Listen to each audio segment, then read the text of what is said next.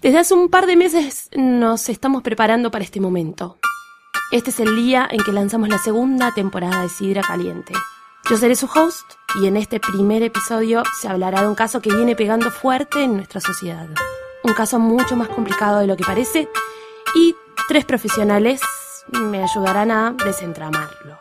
Soy Mercedes Monserrat, de Posta FM.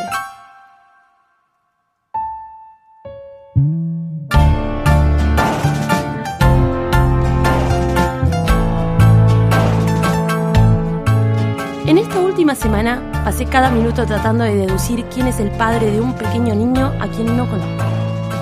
Esta deducción es un poco indigna de mi parte.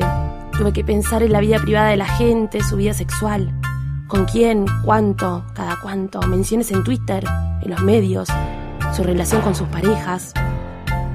No soy una detective ni una investigadora privada. No soy ni siquiera una periodista del espectáculo, pero sí, cada segundo de esta semana lo pasé tratando de deducir quién es el padre de un pequeño niño. Antes que se les ocurra por qué hago esto, quiero señalar algo que nunca pensé antes de empezar a trabajar en esta historia. Y es, ¿qué tanto está seguro un padre de que su hijo es su hijo? Quiero decir, la genética puede ser engañosa. Hay padres morochos con hijos morochos, padres rubios con hijos rubios, pero también hay padres morochos con hijos rubios y padres rubios con hijos morochos. ¿Acaso nunca dudan? ¿Creen ciegamente en su paternidad? Este es mi caso en particular.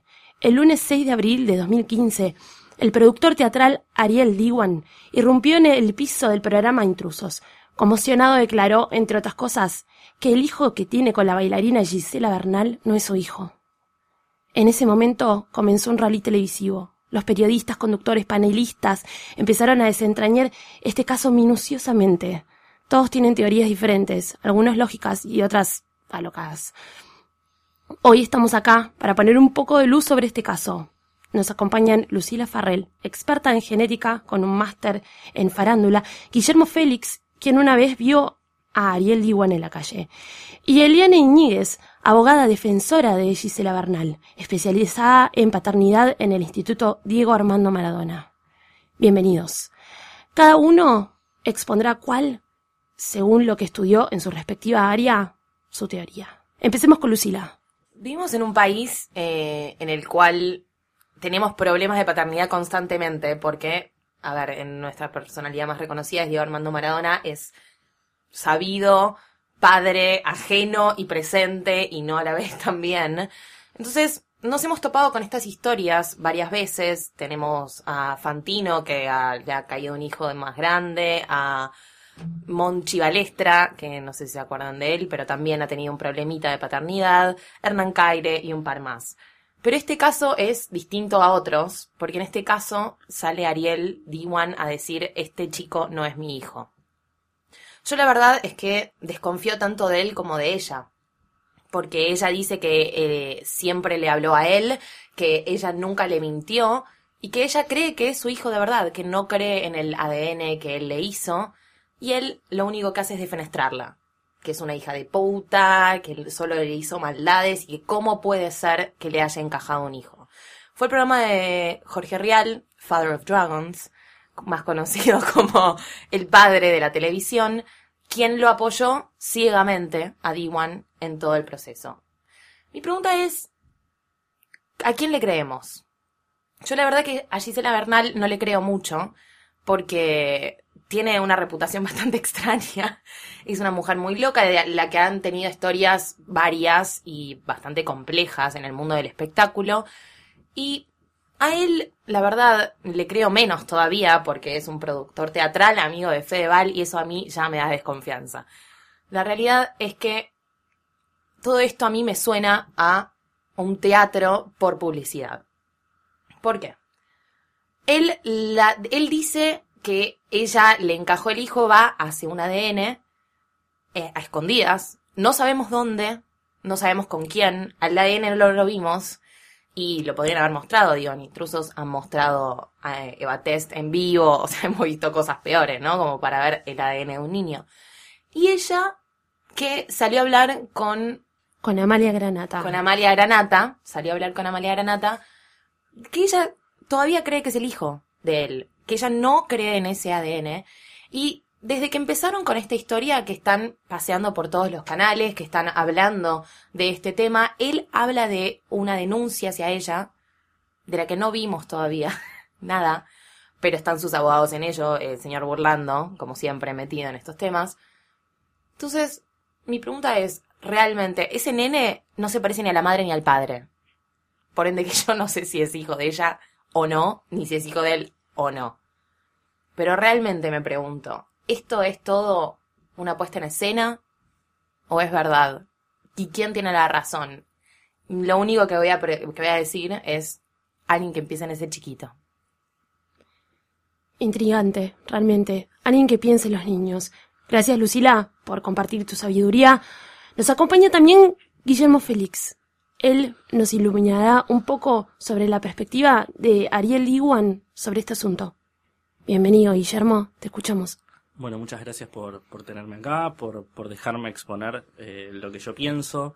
Eh, bueno, la verdad yo siento eh, como, como hombre de, de, este equipo que me tengo que poner del lado de Ariel Diwan.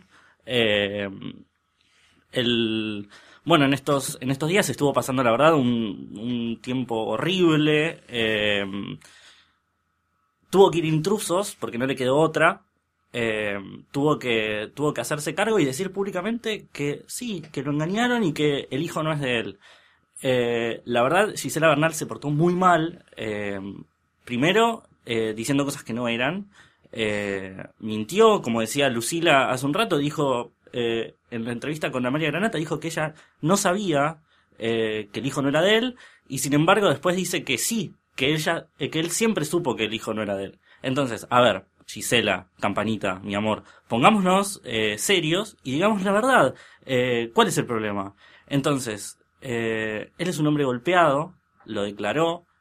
Imagínense lo que es para un hombre decir que una mujer que debe medir un metro veinte y pesar 40 kilos, le pega. Públicamente encima, porque están las fotos de que en la fiesta de la revista gente le pegó. Eh, lo cagaba a piñas, según, según. Entonces, a ver, toda esa, siendo víctima de un bullying constante, eh, no lo dejaba ver al hijo, eh, no lo dejaba sacarlo de la casa solo, le decía, vos podés verlo cuando quieras, pero de mi casa no lo sacás. ¿Por qué? Quizás tenía miedo de que le vaya a hacer un análisis de ADN. Anda a saber. Entonces, esa es mi postura. Para mí, la víctima en esta situación, además, por supuesto, del pequeño Ian, eh, es eh, el señor Ariel Diwan, quien tuvo que, se mostró tan desesperado que tuvo que ir a un programa de televisión para eh, contar su intimidad. Guillermo, vos como persona espe especializada en haber visto a Ariel Diwan una vez. Sí. ¿De quién es el hijo? Eh, no sabría decirte. Tremendas tus palabras, Guillermo. Todo se va esclareciendo. Nuestro último testimonio es el de la doctora Iñiguez, abogada defensora de Gisela Bernal, especializada en paternidad en el prestigioso Instituto Diego Armando Maradona. Eliana, sabemos que sos una persona muy ocupada. Te agradecemos mucho por tu presencia y tu ayuda. Te oímos. Muchas gracias a vos, Mercedes, por la invitación. Es un honor estar acá. Eh, voy a hablar, sí, a favor de, de, la señora, señorita Gisela Bernal, porque me parece que es la, la mayor víctima en este caso, eh, más allá del, del, del chiquito. Eh, a Gisela se la calumnia injustamente por su historial, eh, por su foto hot con Cintia Fernández, entre otras personas, eh, por un supuesto video que todavía no hemos visto, o sea que seguramente no exista, otra calumnia más contra la señorita. Y sobre todo porque me parece que si tenés un hijo que se llama Ian y el apellido es Diwan, es normal que, que quieras hacer un, que quieras eh, pensar que es de otra persona para que le puedan hacer un cambio de apellido, cosa que no me parece. Eh, bueno, primero lo que le voy a decir es que ellos estaban en una pareja que era abierta, es cierto, estaban con otra gente, pero también es cierto que no se estaban cuidando por decisión de él, y que él varias veces le, le, había dicho que, bueno, si quedaba embarazada, quedaba embarazada. El tema de las venerias no lo habían tratado, pero sí el, de, el del bebito, y dijo que si, si quedaba embarazada lo, eh, lo iba a aceptar como hijo propio, aunque no lo fuera.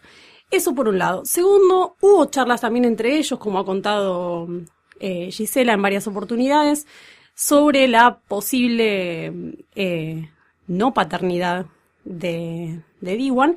Y él le dijo que no importaba, que igual quería el bebé, que, que lo sentía como un hijo propio. Entonces, eh, ¿por qué ahora hacer esto como por detrás de ella? ¿Por qué ir a exponerla así públicamente cuando ellos eran pareja? Ese, Guillermo mencionaba que lo han bulleado bastante físicamente, pero esto también es un, es un bullying emocional que está sufriendo Gisela a través de los, de los medios. Eh, otra, otro detalle llamativo es eh, que la mamá del señor Diwan no la quiere ni un poco a, a Gisela y ha dicho varias veces que ella siente que ese nene no es su nieto. Una cosa rarísima porque si uno pudiera detectar el ADN por sentimientos, eh, sería todo mucho más barato. Eh, Pero entonces, como experta del Sí, Instituto Diego Armando Maradona, siendo el Instituto Maradoniano eh, propulsor de alguna manera de- del hijo ilegítimo, del hijo sin querer, vos defendés a Campanita. Sí, totalmente. Creo además que el ADN que, que hizo él es un ADN que hizo en un laboratorio X, que no tiene validez legal, que no se hizo ante, ante un juez eh, y que, y que, no sé, de si él, por ejemplo, usó un cepillo de dientes y se agarró el de Gisela y se agarró el de alguien que estaba en la casa y no era el nene.